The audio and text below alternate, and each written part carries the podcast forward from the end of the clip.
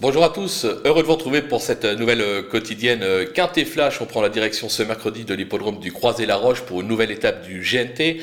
On va évoluer sur 2825 mètres. Il y aura un rendement de distance, bien évidemment, et avec un lot de qualité, pas facile à décrypter, mais on va faire le job, comme on dit. On commence avec les bases. Le numéro 6, Copsy.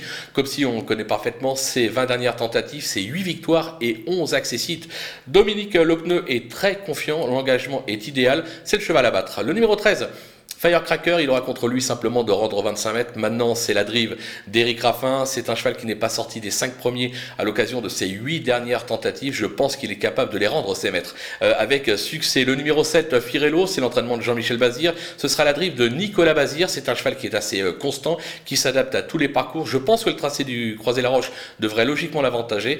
On va s'en méfier euh, également. Les opposants, les opposants, on ne peut pas ne pas parler du numéro 14, Dexter, Dexter Château, qui revient revient au mieux actuellement. Alors certes, il devra rendre 25 mètres, mais le cheval en est tout à fait euh, capable. Ça reste quatrième place à Vincennes, atteste de ses moyens actuels. On va le retenir euh, assez haut. Le numéro 16, Frick Duchesne, son entourage est très très confiant, malgré les 25 mètres de handicap. C'est un cheval qui a fait ses preuves en catégorie euh, supérieure. S'il est décidé avec un parcours limpide, lui aussi est capable de venir jouer les tout premiers rôles. Et enfin le numéro 3, Euro du Chêne, euh, qui revient au mieux actuellement, comme atteste sa dernière euh, tentative. C'était une cinquième place à l'occasion du GNT de Mort de Bretagne sur sa lancée. Pourquoi pas? Un petit coup poker, et c'est un vrai coup de poker, avec le 3 euh, j'aime euh, de Busset, euh, qui a beaucoup mieux couru que ne l'indique son dernier classement, c'était sur l'hippodrome de Vincennes. je pense que l'engagement est assez idéal, c'est l'entraînement du redoutable Philippe Allaire.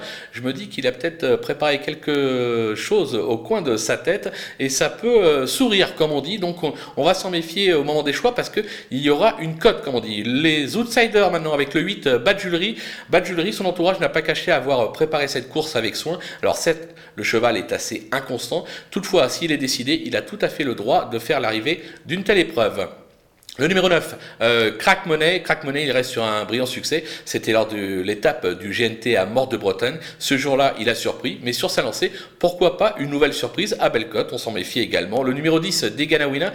Deganawina, c'est tout simplement le leader euh, actuel de ce GNT.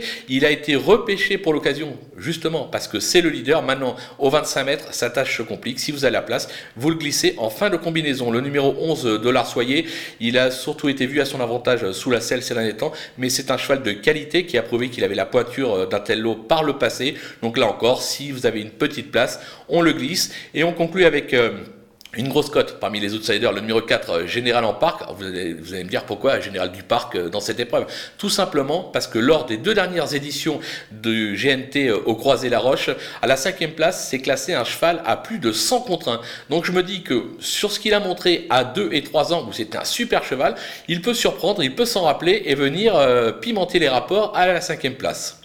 Du côté des délaissés, il faut faire des choix bien évidemment. Avec euh, l'As Baron du Goutier, le cheval est vieillissant. Il rentre après 4 euh, mois d'absence. Euh, je ne vois vraiment pas comment il pourrait s'illustrer dans cette épreuve. Le numéro 5, Darlington Park, on le connaît bien. Il a déjà fait des choses pas si mal que ça sur l'hippodrome de Vincennes. Maintenant, cette saison, c'est vraiment assez décevant. On va attendre, même s'il est bien engagé en tête. Le numéro 12, Django du Bocage, qui n'a pas été revu en piste depuis ses deux derniers échecs. C'était sur l'hippodrome de Cannes-sur-Mer. Attention, il a un superbe engagement le 4 juin prochain à Vincennes. Donc on va le regarder courir, on va attendre et on pourra le jouer le 4 juin prochain. Et enfin le 15, Bad Boy du Dollar. Lui aussi est vieillissant. Sa dernière bonne sortie, c'est une troisième place. C'était en Corse en avril 2020. Là pour moi, il est totalement barré. Voilà, on va se quitter avec euh, un récap du pronostic ainsi que quelques conseils de jeu. Et je vous donne rendez-vous dès demain pour une prochaine émission.